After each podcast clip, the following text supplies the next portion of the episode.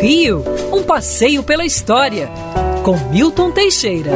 Amigo ouvinte, no dia 25 de abril de 1823, o imperador Dom Pedro I fecha umas lojas maçônicas no Rio de Janeiro e depois em todo o Brasil.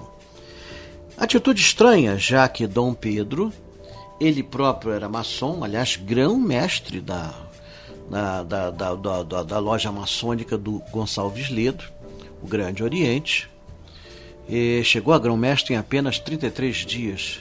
E ele gostava da maçonaria.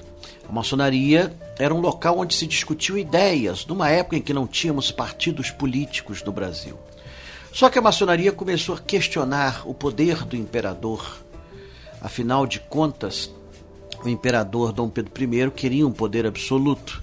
E os políticos falavam em leis liberais, direito para o povo, uh, o imperador deveria ser uh, assim uma espécie de figura decorativa, um chefe de Estado, não um chefe de governo. Falou-se muito isso e Dom Pedro não gostou nada dessa, dessa atitude. Além do que, havia uma briga política entre adversários de Dom Pedro, como Gonçalves Ledo e José Bonifácio de Andrada, que eram donos de lojas maçônicas aqui no Rio de Janeiro. Dom Pedro fechando a maçonaria, esta só seria restaurada anos depois por Dom Pedro II.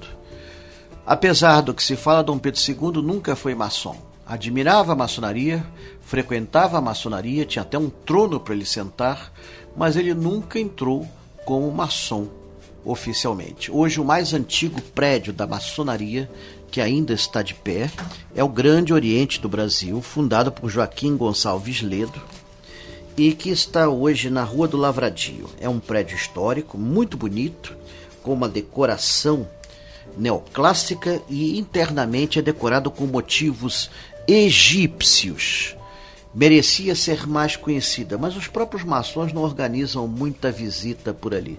Precisa de uma permissão especial para que ele seja aberto ao público.